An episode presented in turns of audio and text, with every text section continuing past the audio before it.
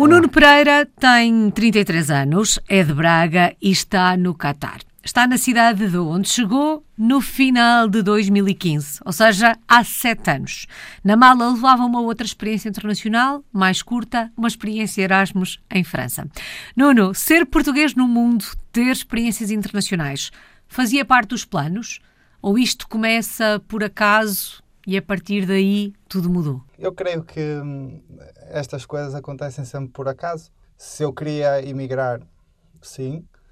Uh, no entanto, creio que uma oportunidade de emigrar nem sempre acontece. Uh, no meu caso, felizmente, tive a sorte uh, de ter acontecido. E aqui estou eu, após sete anos maravilhosos, onde, onde realmente fui muito feliz aqui até, até ao momento, até à data e uh, acho que foi das melhores coisas que me poderia ter acontecido.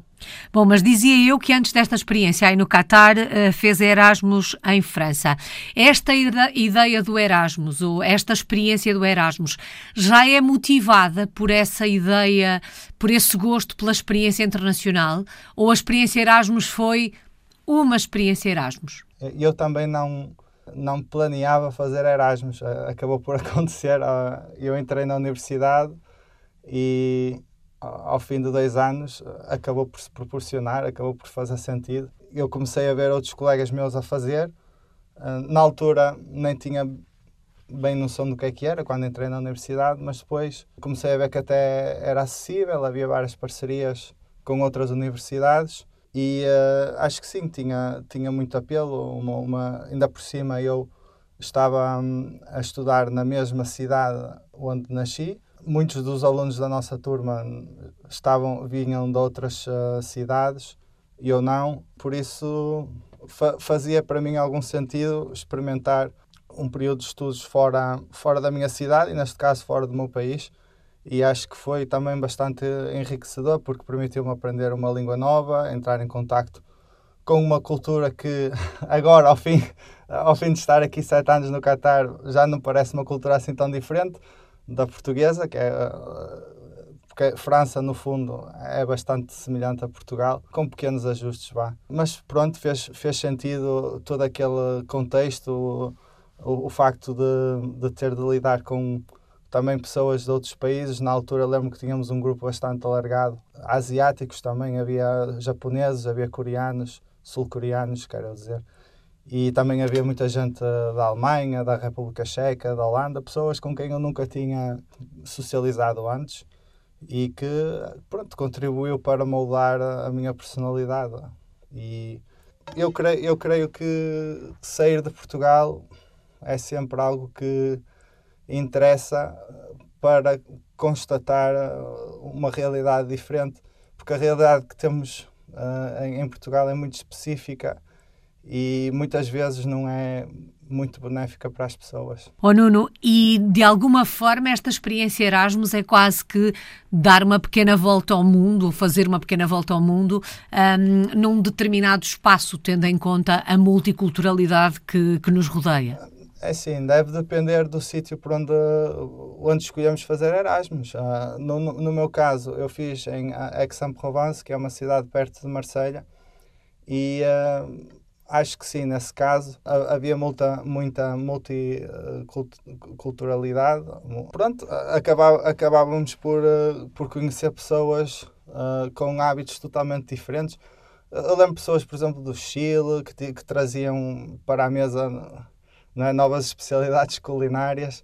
Uh, eu lembro-me de, de, pronto, por exemplo, essas, essas pessoas da da Coreia do Sul com quem lidamos, que ficavam às vezes até um pouco chateadas por, uh, por fazermos demasiado barulho à mesa. Uh, para eles era um momento em que se devia, em que devia haver respeito e silêncio. No nosso caso, no grupo também havia muitos italianos e espanhóis e, e nós achámos isso estranho, porque quando estamos à mesa é um momento de confraternização e um, e de diálogo e eles na cultura deles isso era era rude portanto sim acaba por fazer-nos uh, experienciar assim coisas das quais não estamos à espera e isso é bom E tanto que é se aprende numa experiência como esta, tanto que se aprende sentado à mesa, por exemplo, com tantas nacionalidades. Nuno, como é que se dá um encontro com o Qatar? Como é que acontece o Qatar na sua vida? É o Qatar que encontra o, o Nuno? É o Nuno que encontra o Qatar? Nem sei, assim, acho que é um, um pouco dos dois. Eu, eu também, eu, nunca, nunca esperei vir a ter esta oportunidade Nunca pensei vir a, a, trabalhar no Qatar, nem sequer sabia bem onde é, que, onde é que ficaria. Aliás, pronto, acho que nem sequer sabia bem que existia um país chamado Qatar uh, há 10 anos atrás, digamos assim. Claro que eles depois ganharam a organização do Mundial 2022 uh, e eu, como gosto de esporte, falou-se um bocado disso na altura. Pronto, foi-se foi -se começando a ver o nome do Qatar um bocado nas notícias, mais dos jornais esportivos e assim. Mas era só isso, não, não, não tinha grande informação de fundo uh, daquilo que seria o Qatar ou a vida na, no Qatar ou de quão desenvolvido ou não estaria o país. Pronto, eu creio que foi mais o Qatar que me encontrou a mim. Uh, em 2014 eu estive a, a, produzir um programa de vinhos para a RTP, onde eu era o, o guionista, e por essa altura o realizador que estava uh, em cargo do programa a cargo do programa, decidiu, teve uma oferta para, para ir para o Qatar, a meio das gravações, e digamos que nós mantivemos contacto e um ano mais tarde ele falou-me de uma oferta que havia por aqui, eu candidatei-me e acabei por ficar. No entanto, o processo foi, foi muito demorado, demorou mais de seis meses, desde que eu enviei a candidatura, depois ainda a entrevista demorou imenso tempo a acontecer e depois o processo da aquisição do visto e tudo mais uh, demorou imenso tempo. Portanto, digamos que eu terei enviado os, os meus, terei submetido a minha candidatura talvez em abril e só lá para dezembro é que cheguei a Doha pela primeira vez. Ultrapassadas estas burocracias todas, como é que foi o primeiro encontro com o Qatar? Que memórias guarda desse dia? Primeiro foi um dia de alguma tristeza porque estava a despedir-me da minha família, da minha mulher que também ficava aí e uh, eu já estava habituado pronto à, à, rotina que tinha em Braga naquela altura. Depois também houve aquela sensação de que de desamparo, de salto para o abismo, quase não sabia bem para onde é que ia. Não tinha aqui ninguém conhecido praticamente e uh, pronto, tudo eram incógnitas. Uh, eu levava a minha mala nas costas e, e sentia que pronto, era só isso uh, que eu tinha e uma, muito ainda para construir pela frente. Depois, chegado ao Qatar, era um dia até frio, digamos assim, porque a expectativa é que estivesse já calor, apesar de ser dezembro. Uh, este é um dos países mais quentes do mundo. Uh, mas não, a temperatura estava parecida, isso foi uma das sensações com que eu fiquei logo no início. E depois, pronto, uh, o primeiro mês foi, foi estranho, foi um, foi um mês realmente de integração. Eu felizmente fui aqui muito bem recebido pelos recursos humanos e pelos meus colegas de trabalho. Ainda assim, o primeiro mês foi passado num hotel, uh, senti alguma falta de pequenas coisas que, que são necessárias, sei lá, não tinha uma lavandaria, não tinha uma cozinha, portanto não conseguia, não, não conseguia cozinhar, senti que a minha alimentação não foi muito boa esse mês. Lavar a roupa também difícil, tinha de encontrar um sítio até algo afastado, ir de táxi, levar a minha roupa suja num táxi para, para ir lavar uma lavandaria. Pronto, houve aqui algumas coisas que não foram muito práticas, mas no trabalho em si foi muito bem recebida e os recursos humanos uh, tudo fizeram para, para tratar das burocracias todas e para me fazer sentir à vontade. Depois também houve aquele choque cultural porque pronto, as pessoas, muitas pessoas aqui vestem-se de maneira diferente e uh, se, falávamos há bocado do multiculturalismo que havia em Erasmus, aqui então ainda há mais pessoas de, oriundas de vários pontos da Ásia com quem eu nunca tinha tido a oportunidade de conversar. E pronto, tudo isto vem associado a um impacto visual que cria algum, algum choque cultural, mais a língua, que apesar de se falar inglês em todos os serviços aqui, também se fala muito árabe, há muitas pessoas oriundas de países árabes, não é só catares, e uh, às vezes, não é, tendo-os a falar árabe à minha beira e não percebendo uh, patavina, isso era um bocado complicado. Já vamos olhar para esse choque cultural e perceber como é que foi ultrapassado, se é que foi completamente ultrapassado ao fim de, de sete anos. Quando deu início a esta aventura, no fim de 2015, era um projeto com data para terminar? Levava na cabeça uma ideia uh, de fazer aí alguns anos e regressar? Imaginou que passados sete anos ainda estaria por aí? Sim, sim. Um, o objetivo sempre foi ficar aqui até 2022, uh, eh, porque havia então essa expectativa de, de, estar presente no Mundial 2022, que foi há, há um mês atrás.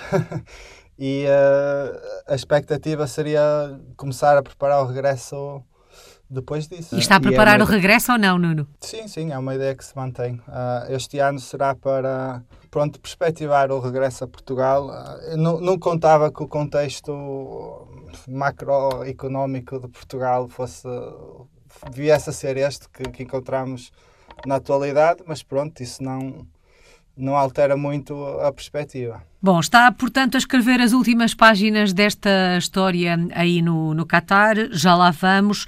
Ainda olhando para trás, e falava o Nuno há pouco de vários aspectos um, do choque cultural, uh, não só aquilo que se vê, como aquilo que se ouve um, e tudo o que nos rodeia. Um, foi fácil adaptar-se a toda esta diferença? Foi fácil integrar-se no Qatar, tendo em conta este choque cultural? Como é que foi o processo de adaptação?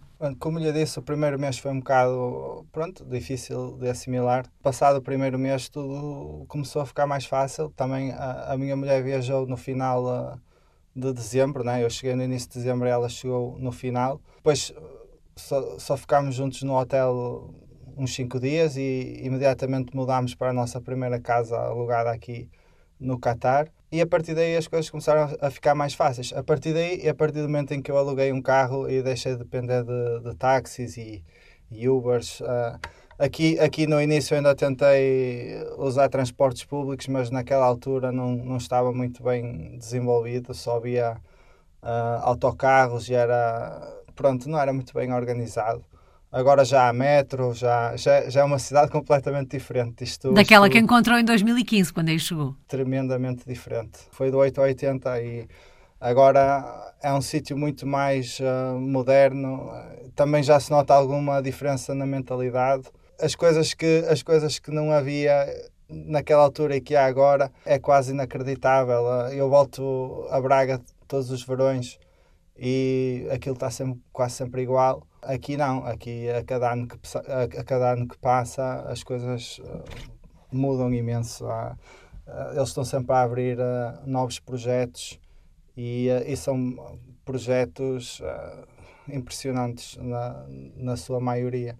Portanto, sim, o processo da adaptação foi bastante simples porque acabou depois por se tornar mais fácil, quero dizer, porque hum, lá está quando, quando começámos a ter as nossas coisas aqui, quando começámos também a aprender algumas palavras, a, a entender o sítio onde trabalhámos também, porque eu, eu, eu vim para um sítio muito complexo, um, uma, uma infraestrutura enorme. No, ao início eu perdia-me aqui dentro. Quando comecei a assimilar isso tudo, uh, isto tornou-se um sítio fantástico para viver, um sítio muito mais moderno do que, do que Portugal com uma natureza diferente de, de, Portugal e isso era tudo muito interessante. Bom, mas apesar de todos estes aspectos uh, positivos que o, que o Nuno referiu, ou aspectos que de alguma forma foram facilitando este processo de adaptação e de integração, a verdade é que estamos perante uma cultura com hábitos e costumes uh, completamente diferentes dos nossos.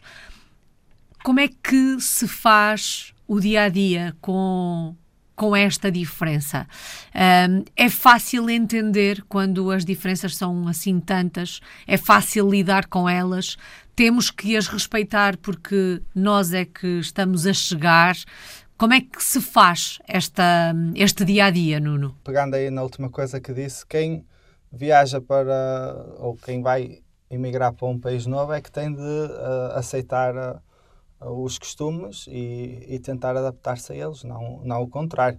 No entanto, eu devo dizer que aqui os cataris até aceitam bem a, a nossa cultura e os, nossos, e os nossos costumes, não implicam nada com eles, muito pelo contrário. No caso das coisas que referiu, eu acho que não, não, é, na, não é nada difícil, é até bastante fácil. Nós temos aquele, aquele, aquele primeiro momento de surpresa em que constatamos uma, uma diferença para, para aquilo que estávamos habituados, mas depois torna-se uma coisa normal. Neste momento, para mim, estar aqui é como estar em Portugal, não há diferença nenhuma, não, não noto diferença nenhuma, já, já estou habituado, nem penso sobre, sobre a diferença. A diferença é uma coisa que só se, só se nota quando, no momento em que, em que se percepciona, depois acaba por tornar-se uma coisa natural eu acho que em qualquer lado que se vá, hum, as pessoas querem todas o mesmo, que é prosperidade para a família deles, é, uh, sei lá, viver um bom ambiente e, uh, e pronto. Uh, e, e, aqui, se depois acabarmos por conhecer as, as pessoas, os locais, mais intimamente, vemos que não há assim tantas disparidades entre o que eles pensam e o que nós pensamos apesar de virem de costumes uh, diferentes.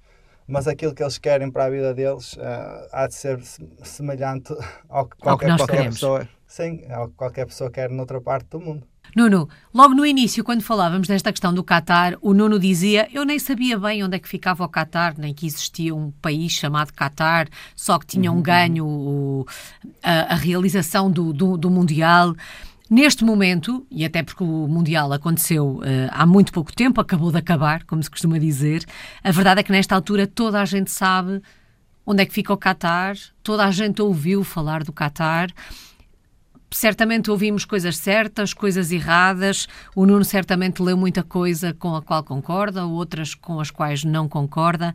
Vive no Qatar há sete anos. Como é que descreveria este país? Claro que o Mundial 2022 fez com que o Qatar se tornasse mais conhecido, não é? Uh, mas sim, houve, houve, muita desinformação na altura, houve coisas que tocaram em alguns assuntos, digamos, que não estariam totalmente erradas, mas também não estavam totalmente certas. Enfim, eu acho que isso, isso será outro tópico, não é? Falar de desinformação ou, ou do, da maneira como a informação viaja de um país para o outro. Pronto, isso, isso, é, isso é uma história em si. O Qatar, da minha perspectiva, começando pelo clima, que é das primeiras coisas que se fala, é um país realmente muito quente. Durante cerca de seis meses é muito quente, nos outros seis meses é, é um clima ameno e muito agradável. Pronto, quando está aí demasiado frio em Portugal, não é? Como agora que até tem nevado. Aqui está um clima ameno e agradável. Quando começa a chegar aí a primavera, aqui começa a ficar um calor tórrido e quase insuportável, com, com umidade à mistura. E é terrível nessa altura do ano. A vida é feita mais em interiores, eh, felizmente tudo é muito bem climatizado. Depois, eh, se formos a falar a nível cultural, eu acho que é um país virado para fora, não é um país virado para dentro, que tenta, que tenta atrair talento de toda a parte do mundo, que tenta integrar pessoas de, de, de toda a parte do mundo e é um país diverso. Eles não, não é um país muito uh, antigo, né? só existe enquanto país desde, creio que, 1971, quando conseguiu a independência do Reino Unido. E, portanto, é um país ainda e uma sociedade ainda a crescer a nível de, de valores. Ainda, ainda, eu acho que eles.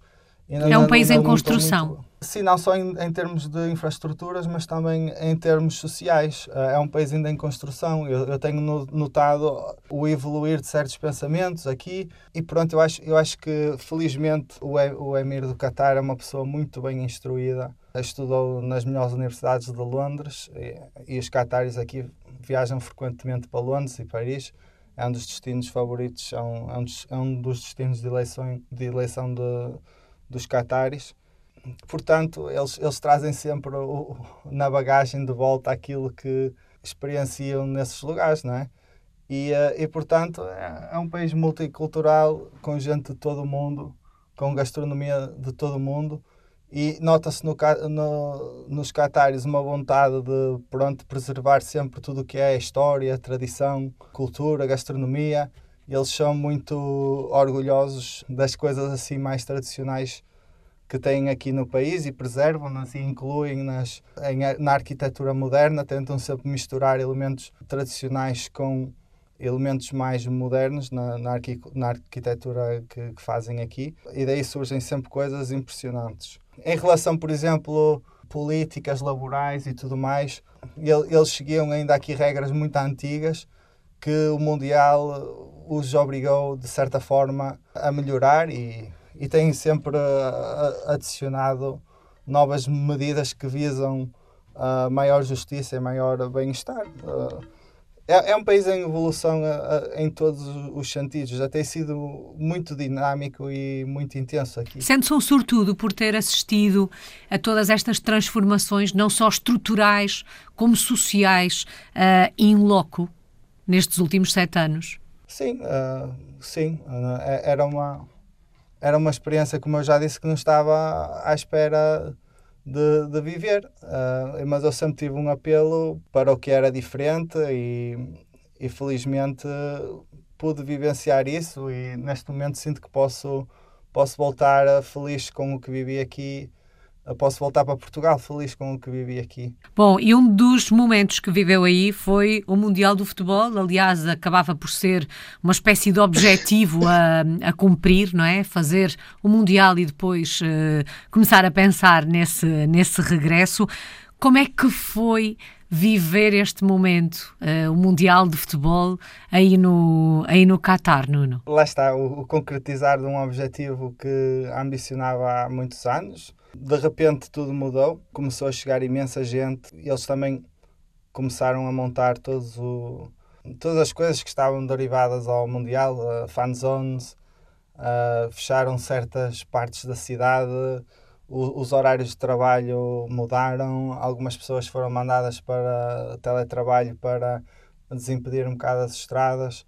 De repente tornou-se assim um clima efervescente, uh, com pessoas pronto, das equipas apuradas a, a vir em massa, muitas vezes muito mais do que eu estaria à, à espera, nomeadamente certos países como Argentina, Equador, Brasil, trouxeram realmente muita gente cá e eu, eu não estava muito a contar com isso porque o Qatar é um país caro para viver e, e o, o, turismo que se faz aqui é mais um turismo de luxo. Não haveria muitas opções de hotéis assim de gama média mas eles lá vieram e ocuparam isto tudo.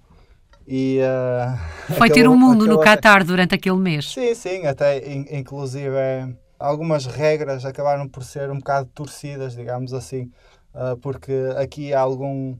costuma haver por parte das mulheres algum cuidado da maneira como se vestem, não é? para se vestir um pouco de forma mais discreta, mas como é óbvio, as mulheres da, que vieram cá da América do Sul não se importaram minimamente com isso e, uh, e as Qataris não parecem ter ficado muito preocupadas, não, não houve problema uh, nenhum em relação a essas questões.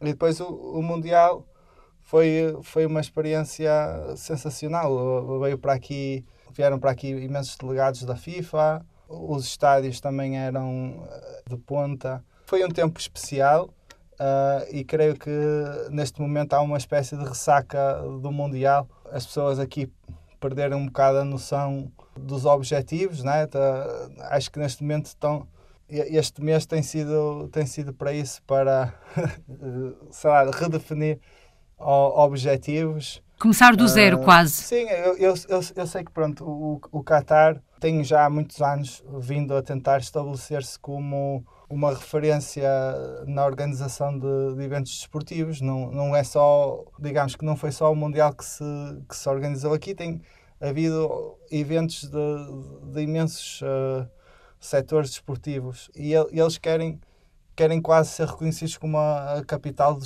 do desporto, por isso não seria de estranhar que no futuro se candidatassem à organização de uh, Jogos Olímpicos mas para já este ano há uma taça da Ásia, que é o equivalente ao, ao Euro aí na Europa. E, e, e, há imensos eventos desportivos ao longo do ano, há Fórmula 1, há MotoGP.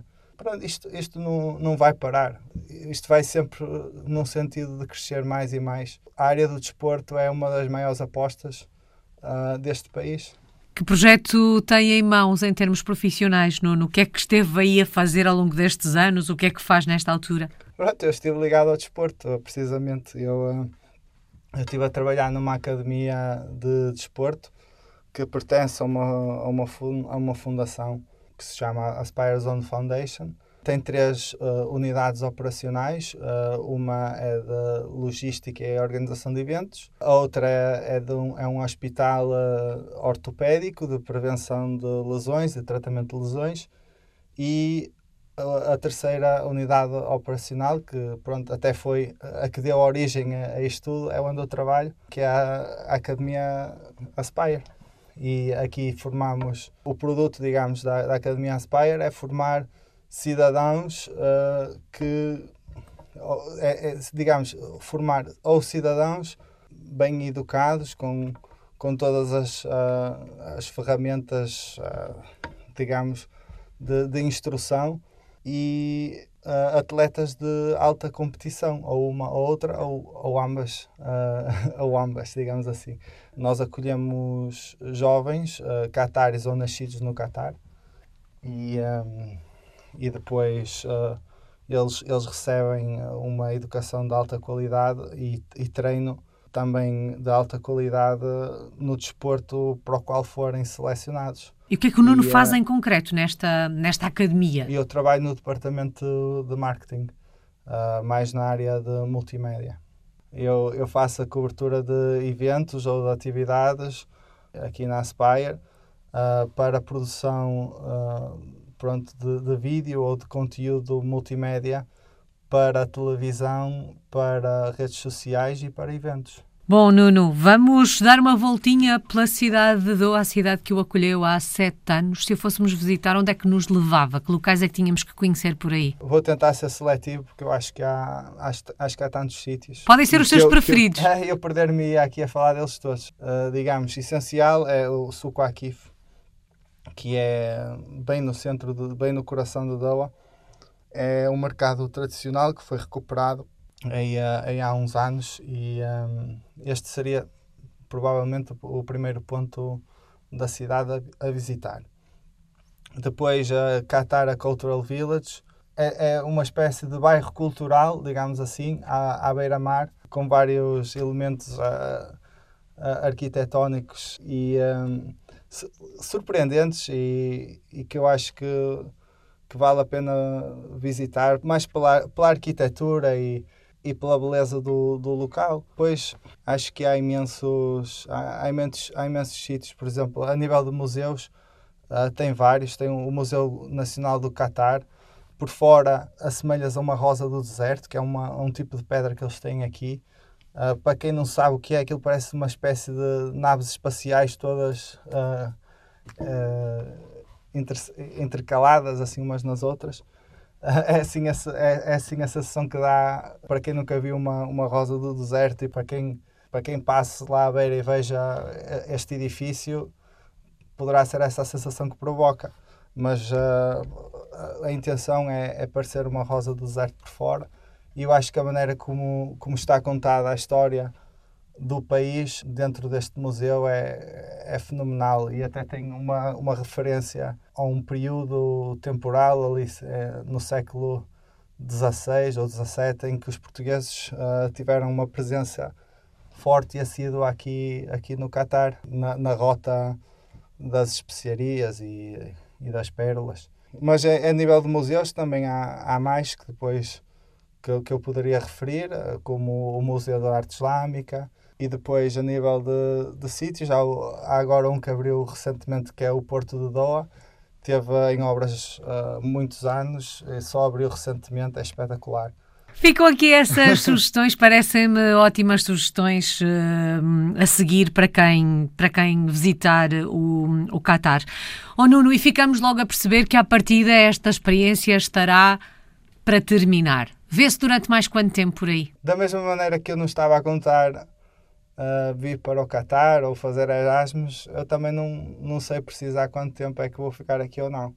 Eu vejo-me a ficar mais cerca de um ano no máximo, mas não sei. E a ideia é não é regressar a Portugal ou gostava de ter uma outra experiência num outro país antes de regressar a casa? Não, neste momento uh, a ideia é, é voltar a, a, casa. Porque é, mas é mais por um contexto pessoal. Eu tenho duas filhas, uma com 3 anos e meio, outra com 8 meses, e sinto que seria benéfico agora que elas crescessem em Portugal. E para outro país só se fosse bem lá mais à frente agora. Acho que já chega de estrangeiro neste momento. Qual é que tem sido a maior aprendizagem destes últimos sete anos?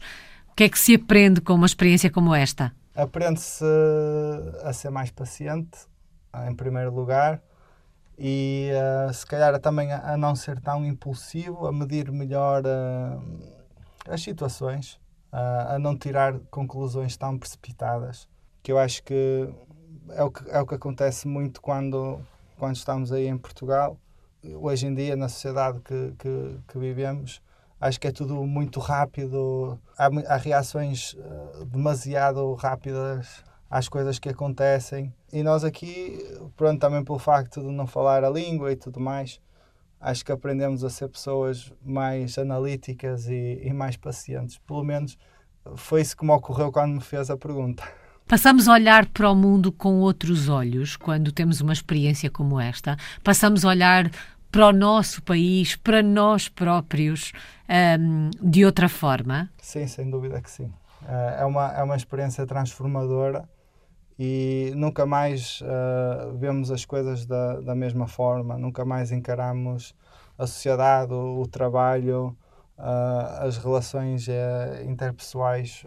eu acho que tudo isso muda. Mas, claro, não, não é fácil precisar em que ou, ou, ou, não é muito fácil precisar estas coisas. Em palavras.